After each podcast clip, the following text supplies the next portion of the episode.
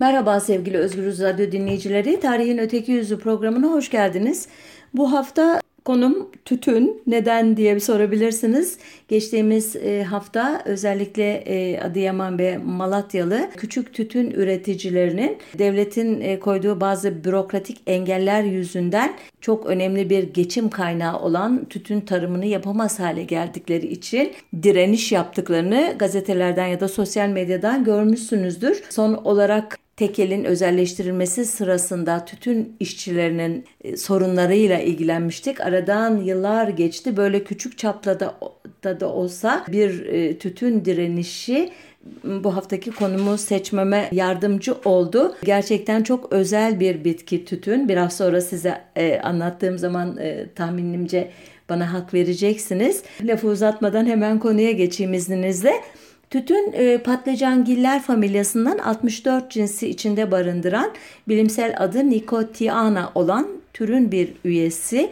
Tütünün ana vatanının Asya mı, Avustralya mı yoksa Amerika kıtası mı olduğu yolunda değişik teoriler varsa da genel kabul tütünü Avrupa'ya tanıtan kişinin 1492 yılında çıktığı gezi sonunda e, Amerika kıtasını keşfettiği kabul edilen Kristof Kolomb olduğu. Kaynaklara göre Kolomb'un adamları tütünle ilk kez Venezuela kıyılarının açıklarındaki bugünkü adıyla Trinidad ve Tobago adalarında tanışmışlar yerlilerin bir bitkinin yapraklarını bir çubuğa yerleştirdiklerini, daha sonra da yakarak dumanını içlerine çektiklerini gören Kolomb ve arkadaşları yerlerin tobacco adını verdikleri tütünü Avrupa'ya getirdiklerinde bu kadar tutulacağını muhtemelen tahmin etmemişlerdi.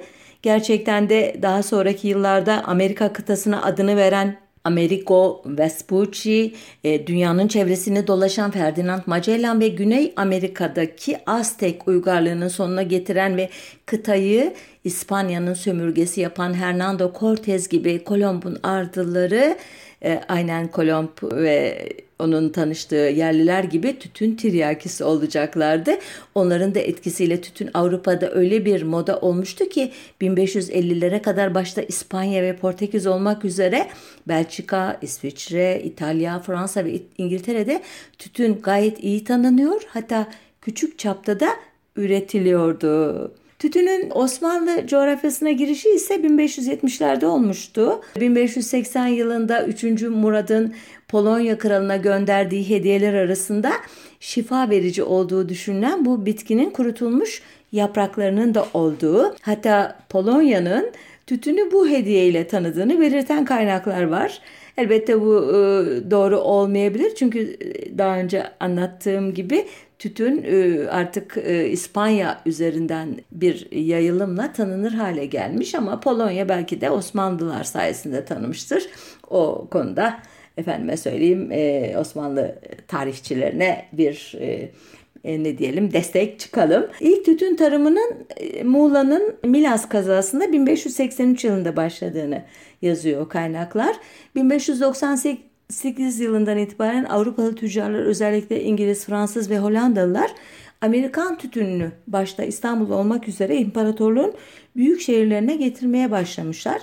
Bu da tütünde çeşitlenmeye ve modaya neden olmuş. Osmanlı toplumunda tütün lüle veya nargile yardımıyla yakıp içilerek, toz halinde enfi olarak burundan çekilerek veya ağızda çiğnenerek e, tüketilirmiş. Macar asıllı Osmanlı tarihçisi Peçevi diyor ki ki bu onun e, anlatıları 1600'lü yılların ilk yarısına dair olup e, çok değerli e, bulunur e, bu alanın uzmanları tarafından. Tütüne insanlar o kadar rağbet etmişti ki ayak takımından bazı insanların tütünü çok içmelerinden dolayı kahvehanelerde insanların birbirini görmeleri güçleşmişti. Peçevi'ye göre e, sokaklarda ve pazarlarda insanlar lüleleri elde geziyorlarmış. Birbirinin gözüne puf puf ederek sokakları ve mahalleleri kokutuyorlarmış ve tütün üzerine bir takım manzumeler yazarak münasebetsiz bir şekilde okuyorlarmış. Bu yüzden de insanlar arasında pek çok kavgalar çıkıyormuş. Ee, yine Peçevi'ye göre tütünün kokusu insanların elbiselerini, evlerine siniyormuş, külleri etrafı kirletiyor, izmaritlerinden yangınlar çıkıyormuş. İşte bu sevimsiz sonuçları yüzünden Avrupa'dakine paralel olarak Osmanlı ülkesinde de tütüne yasaklar e, gelmiş. Birinci Ahmet'in tütünü yasaklayan 1609 tarihli fermanında bir iki yıldan beri İngiltere'de tabaga adı verilen bir yaprağı lülelere konup içilen bir nebatı yani devlet görevlilerinin, esnaf ve zanaatkarların işlerinden geri kalmalarına neden olduğu, bu nedenle bu nebatın Osmanlı ülkesinde ekilmesinin, ticaretinin ve içilmesinin yasaklandığı belirtiliyor. E, tütün içenlerin burnuna lüle denilen içme çubukları sokularak sokaklarda teşhir edilecekleri tehdidi de var bu fermanda. Çok yaratıcı bir e, ceza farkındaysanız. Bu yasaklamanın arkasındaki esas neden aslında o yıllarda sarayın ihtiyacı olan bal mumunun tütün ilaçlamasında kullanılması yüzünden bal mumu fiyatının aşırı şekilde artması imiş. Ancak bal mumu fiyatını arttıran tütün ilaçlanmasında kullanılması değil, Avrupalı tüccarın Anadolu'dan ucuzda topladıkları bal mumunu Avrupa'ya götürmeleriymiş aslında. Saray sorunu yanlış teşhis etmiş anlayacağınız üzere. Ancak benzer fermanlar 1610, 1614, 1618 ve 19 yıllarında tekrarlandığına göre bu e, tütüne konulan yasaklar pek işe yaramamış olmalı. Ancak 1622 yılında Sultan II. Osman'ın bir Yeniçeri ayaklanması sonucunda öldürülmesi ve ardından patlak veren Abaza Paşa isyanının bastırılmasından sonra devlet işi gayet sıkı tutuyor ve 1600 yılında tütün yasağı e, sert bir şekilde uygulanmaya başlıyor. Ancak en ağır tedbirler meşhur bir padişah şimdi anacağım kişi 4. Murat tarafından alınıyor. Padişah altı kızdan sonra ilk erkek çocuğu doğduğu için yapılan eğlenceler sırasında 1 Ağustos 1633 günü Cibali'de bir kadırgada çıkan ve karada 20 bine yakın evi yok eden büyük yangından sorumlu tuttuğu tütünü tamamen yasaklıyor. Aslında tabii sosyal tarihçiler e, ya da e, tarihin sosyal e, olaylarla e, veya ekonomik olaylarla ilişkisini kurarak bize anlatan tarihçiler diyorlar ki e, esas neden e, tütünün hem insanlara hem de böyle yangınlara sebep olması gibi zararları değil. En çok e, tütün tüketilen mekanlar olan kahvehanelerde padişah aleyhine konuşmaların, tezviratın başlamış olması idi. Rivayete göre 4. Murat bu kahvehanelerde e, aleyhine e, yürüyen o propagandalardan öylesine rahatsız olmuştu ve buna öylesine öfkelenmiştik ki kahvehaneleri yıktırmakla kalmamış te tebdili kıyafet edip yani kıyafetini değiştirip halktan biri gibi gözüküp sokaklarda tütün kullananları ve sarhoş gezenleri iddiaya göre elleriyle öldürmüştü ki padişahın e, bu e, eylemlerinin arka planında e, İslam'ın katı bir yorumunu egemen kılmaya çalışan e, Kadızadeliler denilen medreseli zümrenin fikriyatı vardı. Daha doğrusu iki tarafta birbirine bir şekilde destek veriyorlardı. E, Kadızadeler fetva çıkararak padişah da o fetvaları en katı şekilde uygulayarak şeyi hayatı dinin en muhafazakar yorumlarına göre şekillendiriyordu öyle diyelim. E, tütün yasağı 4. Murad'ın 1640 yılında ölümüyle sona erdi diyor kaynaklar. Hatta kendisi de sıkı bir tütün tiryakisi olan Avcı Mehmet döneminde 1633'te tütün içtiği için Halep kadılığından azledilerek Kıbrıs'a sürgün edilmiş olan Bahai Efendi'nin 1649'da Şeyhülislam olmasından itibaren tütün iyice serbest olmuş. Tütünle tabi serbestlik olunca tütünle ilgili dini tartışmalarda e, e, artmış. Aynen günümüzdeki gibi nerede hayatta bir özgürleşme, liberalleşme varsa e, ulema, e, din adamları buna karşı durmak için e, kutsal kitapları, hadisleri, işte e, rivayetleri karıştırarak bu özgürlüğün önünü nasıl e, keseriz diye kafa yormaya başlıyorlar. Nitekim bu tartışmalar sırasında tütünün İslam'a göre haram mı, mekruh mu olduğu, mübah mı olduğu günler geceler boyunca tartışılmış. Her bir iddiaya ayetler, hadisler, deliller gösterilmiş. Hatta yepyeni hadisler üretilmiş. Ancak bu tartışmalar tütünü yasaklamaya yetmediği gibi bu tarihten itibaren Yenice, Kavala, İskeçe bölgesi başta olmak üzere Osmanlı ülkesinin dört bir yanında tütün ekimi, ticareti ve tüketimi yaygınlaşırken tüm dünyada şark tütünü diye yeni bir tür meşhur olmaya başlamış. 1683 tarihli bir tahrir defterine göre o yıl Osmanlı İmparatorluğu'nun toplam 41 kazasında tütün tarımı yapılıyor. 10 binden fazla aile geçimini tütünden sağlıyormuş. Ancak aynı yıl yaşanan 2. Viyana bozgunundan sonra devlet hazinesini düzenlemeyi aklına koyan Sadrazam Fazıl Mustafa Paşa 1688 yılında imparatorluğun gayrimüslim tebaasını devletten soğuttuğu gerekçesiyle alkollü içeceklerden alınan hamru arak vergisini kaldırarak yerine tütün vergisini koyarak bu tarıma bir anlamda bir darbe vurmuş. Ancak 1691 yılında verginin şekli değiştirilmiş ve çiftçinin ürettiği tütünün yarısını ayni yani mal olarak veya nakdi para olarak e, devlete vermesi zorunlu kılınmış. Bu ağır vergiye çiftçilerin tepkisi tütün üretimini durdurmak, tütün tarlalarını eksik göstermek veya hiç göstermemek olmuş ki bu dönemde tütün kaçakçılığı hızla artmış. Özellikle kıyı bölgelerinde kayıklarla ülkeye tütün sokulması gayet sıradan bir olay haline gelmiş. Sonunda 1697 yılında devlet bu gaddar vergilerden vazgeçerek dönüm başına 2,75 kuruşluk maktu bir vergi koymuş ve bu uygulama Tanzimat'ın ilanına kadar yani 1839'a kadar da 143 sene kesintisiz uygulanmış. Devletin tavrını yumuşatması üzerine tütün tarımı tüm ülkeye yayılmış. Öyle ki 19. yüzyılın ikinci yarısında tüm imparatorluktaki kazaların %40'ına tekabül eden 400 kadar kazada 150 bin çiftçi hanesi 1 milyon dönümü aşkın alanda tütün tarımı yapar olmuşlar.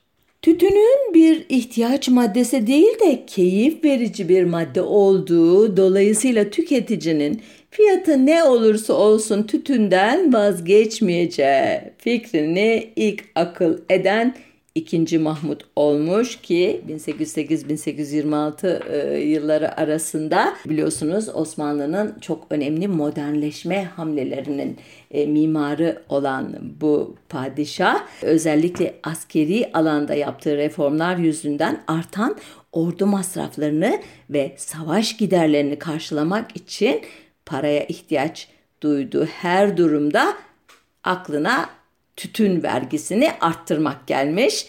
1850 ee, yılına gelindiğinde tütün üretimi yapılan kaza sayısı 367'ye düşmüş ama üretim miktarı artmış. Karadeniz bölgesi Sinop'tan Trabzon'a kadar ana tütün bölgesine dönüşmüş. 1840 yılında Bafra'da örneğin tahmini olarak 800 ton. 1841 yılında Canik'te 2200 ton üretim yapılmış ki bunlar çok önemli rakamlarmış. Tabi karşılaştırma yapmak için toplam e, dünyadaki üretim e, rakamlarını vermem lazım ama o kadar ayrıntıya girersek e, işin içinden çıkamayız diye e, böyle aklınızda kalacağını umduğum bazı bilgiler vererek ilerliyorum. 1847 yılında Fransa önemli miktarda Samsun tütünü almış örneğin e, bir belli bir ünü oluşmuş anlaşılan. 1861-64 yıllar arasındaki Amerikan İç Savaşı sırasında Türk tütünlerine olan talep büyük ölçüde artmış. Çünkü Amerika'da İç Savaş sırasında tütün üretimi büyük oranda sekteye uğramış. Aynı şekilde pamuk üretimi de sekteye uğrayacak. Biliyorsunuz bunu yine bir programda sözünü etmiştim. E, Çukurova e, Ovası bataklıkları kurutularak e, İngiltere'nin kumaş tekstil sektörü için önemli bir üretim alanı haline, pamuk üretim alanı haline getirilecek. Demin galiba e, savaş için 1861-64 arası dedim. 65 olacak. Çok özür dilerim onu. Öyle dilim sürçtü. Bu e, Amerikan İç Savaşı'dan sonra elde kalan pek çok e, silahın Osmanlı İmparatorluğu'na e, satıldığını e, yine bir programda anlatmıştım diye e, hatırlıyorum. İlerleyelim. 1853-56 Kırım Savaşı'ndan itibaren artan devlet borçlarının ödenmesi için Kasım 1879 tarihinde çıkarılan bir kararname ile damga vergisi yani pul vergisi, tütün, müskirat yani içki vergisi, balık avı, tuz ve bazı yerlerin ipek vergilerinin 10 yıl süreyle Galata bankerlerine bırakılmasına karar verilmiş idi. Bunun içinde Rüsumu Sitte idaresi kurulmuştu. Rüsumu Sitte altı vergi demek. Bu idarenin başına da e, Bankı Osmani Şahane adına Fransız Hamilton Long getirilmişti. E, İstanbul bankerlerine verilen bu imtiyaz dış borçların sahiplerini de harekete geçirmişti ve Rüsumu siteden pay almak isteyen Fransız ve Britanya'nın baskıları sonucu dönemin padişahı 2. Abdülhamit tüm Osmanlı borçlarının tek merkezde hesap edilip oradan e, ödenmesini taahhüt eden 23 Ekim 1880 tarihli bir kararnameyi yayınlamak zorunda kalmıştı. Yabancılarla yapılan uzun pazarlıklar sonucu 20 Aralık 1881 tarihinde çıkarılan bir başka kararname ile borçların alacaklıların oluşturacağı bir meclis tarafından yönetilmesi kabul edildi. E, Rumi takvime göre 28 Muharrem 1299 günü yayımlandığı için e, tarihe Muharrem kararnamesi olan olarak geçen bu fermanın diyeyim size 15. maddesi uyarınca tahvil sahiplerini temsil etmek ve haklarını korumak için Düyunu Umumiye İdaresi kuruldu ki bu idarenin adını çok hepiniz e, neredeyse e, hayatınız boyunca en az bir kere duymuşsunuzdur e, Osmanlı Devleti'nin e, ekonomik açıdan dışa bağımlılığının sembolü haline gelen bu idarenin bugünkü iktidarın e, çok yücelttiği 2. Abdülhamit döneminde kurulmuş olması da e, bir e, tarihsel ironi olarak aklınızın bir köşesinde kalsın. Nereden geldik düğünü umumiye? Konumuzla çok ilgili. Bu tarihten itibaren tütün ve içki üretiminden ithaline kadar bütün işlemler düğünü umumiye idaresinin denetiminde gerçekleşecekti ve bir bunun bir uzantısı olarak 1884'te tütün ekiminin yarı hissesi Fransız Reji şirketine devredildi. Reji e, Fransızca'da İdare demek ama bu öyle bir e, şirketti ki çok iyi örgütlenmiş yapısıyla tütün üretiminin ve ticaretinin çok üzerinde e, çok büyük bir tekel e, oluşturdu. Bu işi yaparken de e, kolcu diye anılacak olan silahlı güvenlik ekibini oluşturdu. Kolcularla ilgili gerçekten çok önemli bir e, edebiyat da var. E, kolculuğun e, karşı kutbu da kaçakçılar oldu elbette. E, reji idaresi tütün üretimi, tüketimi, satışı, e, ithalatı, ihracatı üzerinde denetimi arttırdıkça ve fiyatları kontrol ettikçe elbette kaçakçılık da güç kazandı. E, bu ürünü daha ucuza temin etmek isteyenler için e, kaçakçılıktan daha e, elverişli bir yol yok idi. Ancak buralarda çok çok uzun durmayacağım. Cibali Tütün Fabrikası'na götüreceğim sizi. E, reji e, yönetimi de tekel gelirlerini arttırmayınca 1884'te ee, Girit ve Lübnan dışında Osmanlı sınırları içinde tütün alım ve imalat rüsumlarını yani vergilerini toplama, tütün fabrikası açma imtiyazı 30 yıl süre ile yıllığı 750 bin altına Osmanlı Bankası, Viyana Kredit Ansalt Bankası ve Berlin'deki Banker Bleihrut şirketlerinden kurulu müşterekül menfa inhisarı duhanı aliye Osmaniye veya işte bu reji idaresi adı altında birleştirilmişti demiştim. Cibali Tütün Fabrikası da bu gelişmelerin e, sonucu 1884'te kurulmuştu. İlk önceleri e, ana binada sadece tütün işlemekle yetinilmiş. Sigara imalatı 1900'lerden itibaren e, başlamıştı. Üretim 5 e, işçi grubunun çalışmasıyla gerçekleştiriliyordu. Bunlar tütüncüler, kesimciler, sigaracılar, paketçiler ve denetçilerdi.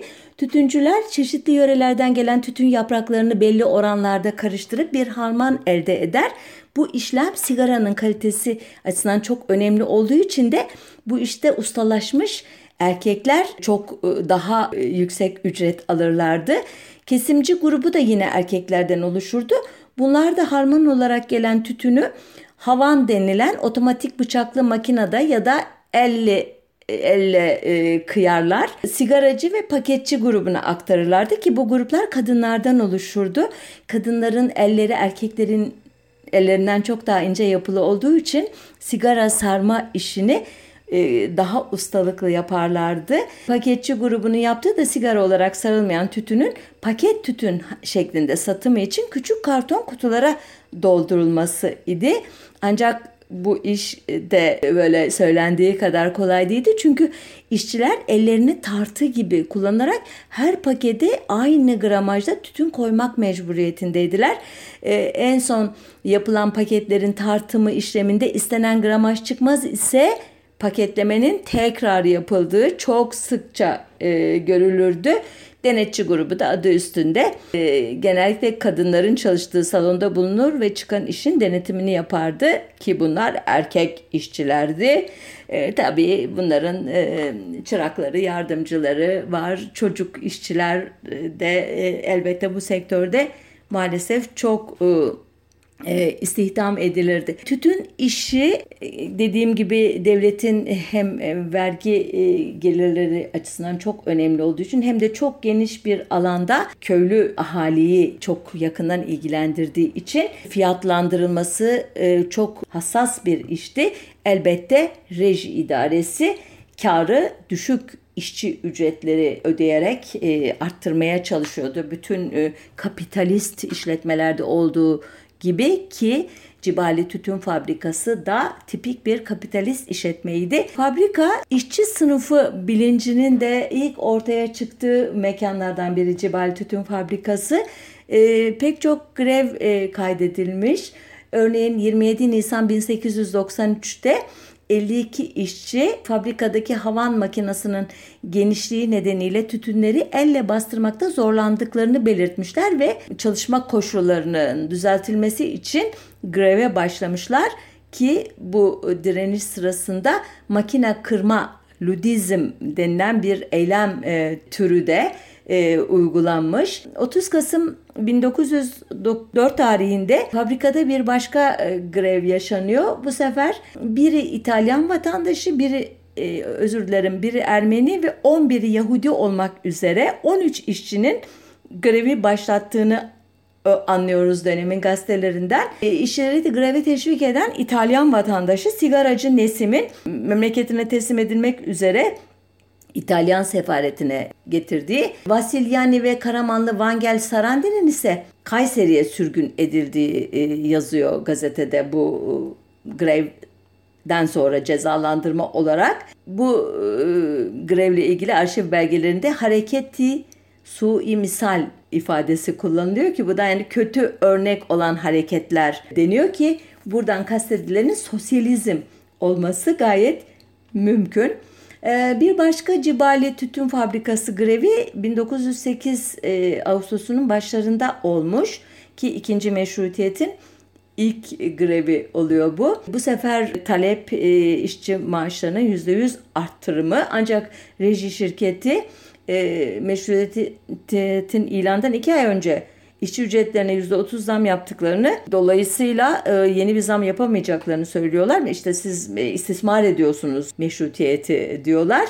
Ancak taraflar e, uzun pazarlıklardan sonra %50 zamda anlaşıyorlar ve grev 14 Ağustos'ta sonlanıyor. Cibal Tütün Fabrikası'ndaki bir başka grev 1911 yılının Nisan ayında yaşanıyor.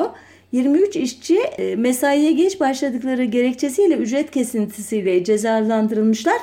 İşçiler de bunu e, e, haksızlık olarak görerek greve gitmişler. İlginçtir bu e, 23 arkadaşlarını yalnız bırakmamış bu sefer fabrikanın tüm işçileri. Hepsi katılmışlar. Başka talepler de eklenmiş daha sonra grevcilerin listesine ki e, bunlar arasında 9 saatlik çalışma süresinin kısaltılması var. Sağlık koşullarının iyileştirilmesi var. 14 yaşından küçüklerin çalıştırılmaması var. E, yardım sandığı gibi e, böyle emeklilik e, ikramiyesi e, yerine geçecek bir birikim sandığı e, talebi var. Sosyal haklar e, talebi var.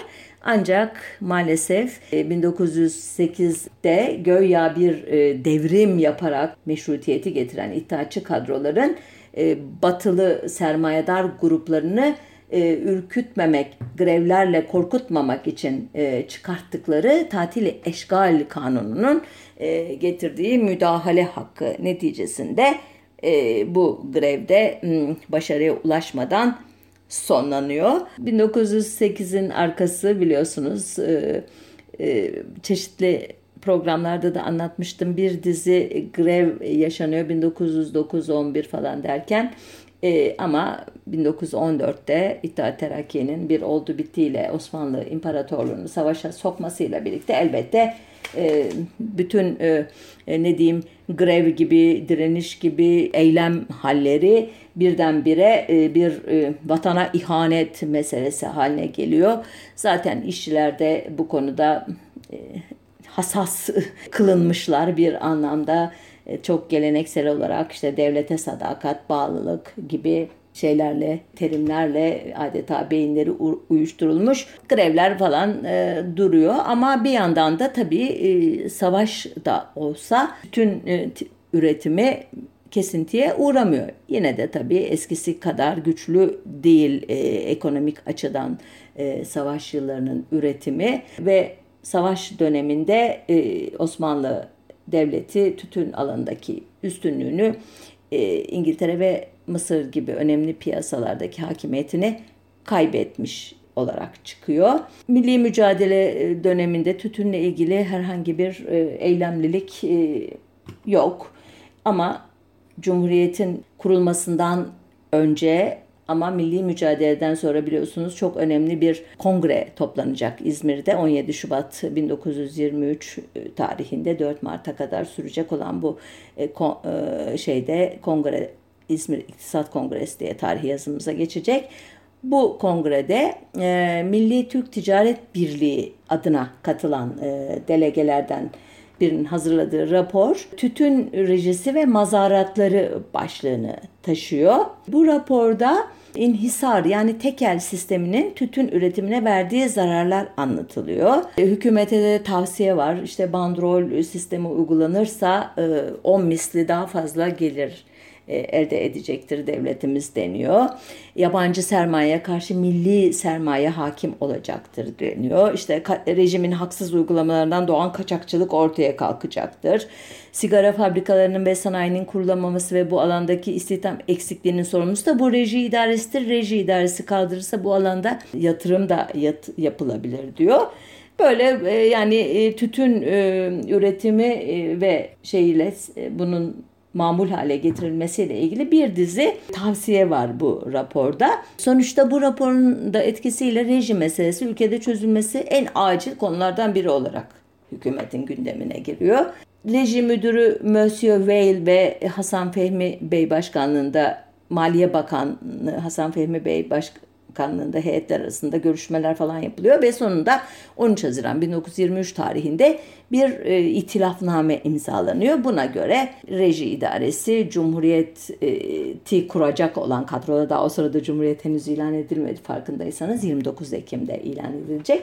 Ama gidişat o yönde yeni e, devlete e, tütün alanındaki şeyi egemenliğini bir anlamda iade ediyor. Bundan sonra 1925 tarihinde 558 sayılı bir kanun e, çıkaracak Cumhuriyet rejimi. Türkiye topraklarında tütünün satın alınması, işlenmesi, sigara imali ve satışı ile ilgili bütün e, düzenleme etkisi hükümetin olacak. ki dönemin başvekili İsmet İnönü e, o sırada İnönü değil özür dilerim İsmet Bey 8 Kasım 1928 günü mecliste yaptığı bir konuşmada şöyle diyor. Cumhuriyetin ilk yıllarında mali meselelerde kendi imkanlarımız içinde kalmanın güçlüklerinden bahsetmiştim. Gelir sağlayacak her imkanı zorlarken tütün meselesi ve dolayısıyla reji idaresi ele alınmıştır. Reji idaresinin kaldırılmasını birinci derecede gelir olarak düşündük. E, reji kaldırıldığı zaman komşularımızda olduğu gibi bizde de tütünün serbest bir endüstri olarak bırakılması düşünülmüştür. İşte uzun uzun tartıştıktan sonra diyor bu konuda diyor e, çeşitli adımlar atmaya karar verdik diyor uzatmayayım. Sonunda bu fikriyat 1930 tarihinde İnhisar e, İdaresi'nin kurulmasıyla sonuçlanacak ki bu gerçekten e, gelirleri arttırmaya başlayacak. Daha önce rejinin elindeyken 4-5 milyon lira gelir getiren tütün İnhisar İdaresi elinde 22 milyon lira gelir getiren hale dönüşecek. Neden? E, eski makineler modern makinelerle değiştiriliyor. İşte 90 e, sigara yapma makinesi, 41 kıyım makinesi, 48 sigara paketleme makinesi, 43 tütün paketleme makinası olmak üzere tam 222 makina e, satın alıyor bu yeni idare ve günde 30 milyon adet sigara ve 28 bin kilo tütün imal edecek yeterlikte bir e, sistem kuruyor ki Cumhuriyet e, rejiminin tütünden çok önemli gelirler e, umduğunu anlıyoruz e, bu yatırımlardan. 1935 yılında Türkiye'yi gezerek anıları sonra yayınlayan Alman yazar ve röportajcı Samsun Tütün Fabrikası ile ilgili gözlemlerini şöyle ifade etmiş. Tütün fabrikasını tepeden tırnağa incelemiş hatta tuvaletlerini bile kontrol etmiştim. Bina 40 yıllıktı fakat iyi muhafaza edilmişti. Aydınlık ve havadardı. Hasta ve yaşlı bir adam olan müdür beni kendisi gezdirmekte ısrar etmişti. Bütün ömrünü bu fabrikaya vermiş ve gerçek bir baba sevgisiyle onun 400 işçisini barına basmıştı. İşçilerin çoğu yaşları 14 ve üzeri olan kadın ve kızlardı. Keten kumaştan iş önlükleriyle tozdan korunmak için başlık giymişlerdi. Temiz, derli, toplu ve işsever görünüyorlardı. Bir zamanlar Bristol'deki Willis tütün fabrikasında gördüğüm işçi kızlardan pek farkları yoktu. O yıllarda sigaralar özel ürünler ve genel ürünler diye ikiye ayrılıyormuş. Bu özel ürünler yani lüks grubuna giren sigaraların başında Sipahi Ocağı adlı sigara geliyormuş. Bir diğer lüks sigara da Gazi adını taşıyormuş. Yine siyah meyan kökü kağıtlı yaka sigarası, zıvanalı salon sigarası ve çeşit sigarası da bu lüks gruptanmış. E, ucu mantarlı bey sigarası, Ankara sigarası, Türk ocağı da lüks sigaralar grubundanmış. Özel olmayan ya da daha düşük gelir gruplarına hitap eden grupta ise 6 çeşit sigara tütünü, 2 çeşit pipo tütünü, 2 çeşit tömbeki ve 1 çeşit enfiye ile toplam 15 sigara üretilmekte imiş. Bunlar arasında senelik tüketimi 5 milyon kiloyu aşan köylü sigarası en ucuz sigara olarak ilk sırayı alıyormuş. Fabrika Doğu, Asker, Ulus ve Birinci adlı sigaraları da üretiyormuş o tarihte. Doğu ve asker sigaraları Adıyaman'ın sert tütününden yapılıyormuş. Birinci sigarası ise tatlı sert tütünden bir harman ürünü imiş. Ben böyle mişmiş diyorum. Bunu aslında sigara tiryakileri çok iyi biliyordur bunları. Ben hiç sigara içmedim hayatım boyunca. Ama sigara e, kültürüne doğrusu çok ilgi duyuyorum. Sigara içimi, işte sigara sarma teknikleri, sigara paketleri, sigara reklamları bir zamanlar gerçekten çok e, ilgimi çekerdi. Gerçi son yıllarda artık sadece e, tütün e, üretiminde e, üretici sorunlarıyla ya da siyasi iktidarın başındaki kişilerin sigara ile ilgili sert söylemleri, ötekileştirici, şeytan düşmanlaştırıcı sigara içenleri söylemleri vesilesiyle şöyle bir göz atıyorum. Ama bu sefer dediğim gibi bu program özel olarak yaptığım bir program. Devam ediyorum. 1930 ve 1950 yıllar arasında Türkiye'de onun üzerinde yerli ve yabancı tütün şirketi kurulmuş. 1939 yılına gelindiğinde Doğu bölgelerindeki ihtiyacı karşılamak üzere Malatya'da yeni bir fabrika kurulmuş. İstanbul Tütün Fabrikası ise yeni makinelerle modernize edilmiş. Buna ek olarak pipo tütünü pro imali de başlamış ki bu yıllarda Türk tütünü Türkiye'nin en önemli ihraç mallarından biriymiş. E, dünyada e, Türk tütünü e, ya da şark tütünü e, diye anılan bu ürünün en büyük rakibi de coğrafi yakınlıktan dolayı benzer aromada, benzer e, e, tatta diyeyim veya başka özellikleri itibarıyla da benzer nitelikte olan Yunan ve Bulgar e, tütünleri idi diyor konunun uzmanları. Yunanistan ve e, Bulgaristan e, şark tütünü adını kendi ürünleri için tescil ettirmeye çalışıyor imişler. Bu 1929-40 yılları arasında devlet bütçe gelirlerinin %10'u, 41 yılında %15'lik kısmının tütün ihracatından veya satışından karşılandığını, vergilerinden karşılandığını söylersem ne kadar önemli bir ürün olduğunu anlarsınız. E, savaş yıllarında e, Türkiye'nin belli başlı müşterileri Amerikalılar, Almanlar, Çekler, sırada Çekoslovakya olduğuna göre Çekler ve Slovaklar, Polonyalılar, Avusturyalılar, İsveçliler, Macarlar, İtalyanlar, Fransızlar, Romanyalılar ve Hollandalılar ki bunların rejileri ve yabancı şey, özür dilerim fabrikaları satın alıyor. Ki Almanlar savaş döneminde dahi çok iyi fiyat vererek e, Türkiye ile o e, ne diyeyim perde arkası ittifakı e, sürdürmeye gayret etmişler. Krom alışverişi gibi e, borç e, ilişkileri gibi bir de yüksek fiyata tütün almak şeklinde bir destekleri varmış. Tabii savaştan sonra Alman e, müşterilerini kaybedince e, Türkiye tüm sektörü de büyük bir sarsıntı e, geçirmiş. Bu 1932 yılında İnhisarlar Umum Müdürlüğü adında kurulan o tekel e, organizasyonu 1941'de adı doğrudan Tekel Genel Müdürlüğü'ne dönüşecek. 2008'de özelleştirme kapsamında British American Tobacco şirketinin iştiraki olan Tabak, Türk, Nargile ve Pipo Tütün Sanayi ve Ticaret AŞ'ye devredilecek bildiğiniz üzere. 2010 yılında aylarca direnen 12 bin tekel işçisinin sorunlarını hatırlarsanız bu devir işleminden sonra olmuştu. Ee, AKP'nin tütün politikaları ile bağlantılı olarak 2000 yılında 583 bin olan tütün üreticisi aile sayısı 2008 yılına gelindiğinde yaklaşık %70 oranında azalarak 194 bin seviyelerine geriledi. 2014 yılında sadece 66 bin aile tütün ekiyordu. Daha sonradan bu sayı çok çok düşmüş olmalı. Nitekim bu programı yapma nedenim olan Adıyaman ve Malatya direnişleri gerçekten küçülmüş e, aile işletmelerinin e, artık son demlerini yaşadığını düşündürttü bana. Devletin tütün e, konusundaki böyle ikircikli tutumu bir yandan destekleyen gibi görünüp aksine kösteklemesi, vergisine muhtaç olduğu halde onu sürekli e, kötülemesi öyle diyeyim size. Haklı olarak sağlıkla ilgili uyarıları gerçekten ne diyeyim e, Jacoben bir tonlamayla e, yapması maalesef tüketimi düşürmüyor e, ne kadar sert uygulanırsa uygulansın bu yasak politikaları tiryakileri vazgeçirmek kolay değil. Bunun için de e, talep ithalatla karşılanıyor. İthalatın bir kısmı da kaçak yollardan Türkiye'ye geliyor. Hatırlarsınız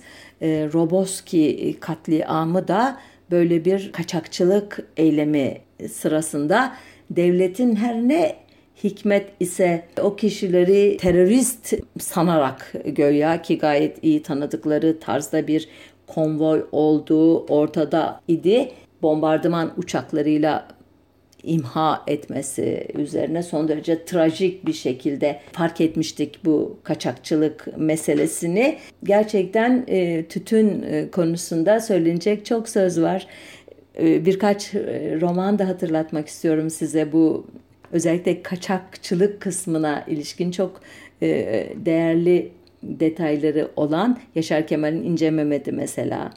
E, Kemal Tahir'in Rahmet Yolları Kestisi, Refi Cevat Ulunay'ın Dağlar Kralı Balçıklı Etem, e, İhsan e, Yalkın'ın e, Ege'de Tütüncünün Dram ve Kurtuluş Şairleri adlı bir araştırma kitabını da hatırlatmış olayım. Ve e, elbette Ege'nin çok güzel türküsü Ah bir ataş ver, cigaramı yakayım, sen salın gez, ben boyuna bakayım diye başlar. Uzun olur gemilerin direği, ah çatal olur efelerin yüreği. Ah vur ataşı, gavur Sinan boyansın, arkadaşlar uykulardan uyansın. Uzun olur gemilerin direği, ah çatal olur efelerin yüreği diye devam eder. Bir günde bu Ege'nin efelerinin e, hikayesine bakalım birlikte. Burada noktalı virgülümü koyayım. Haftaya bir başka konuda buluşmak üzere sağlıcakla kalın diye.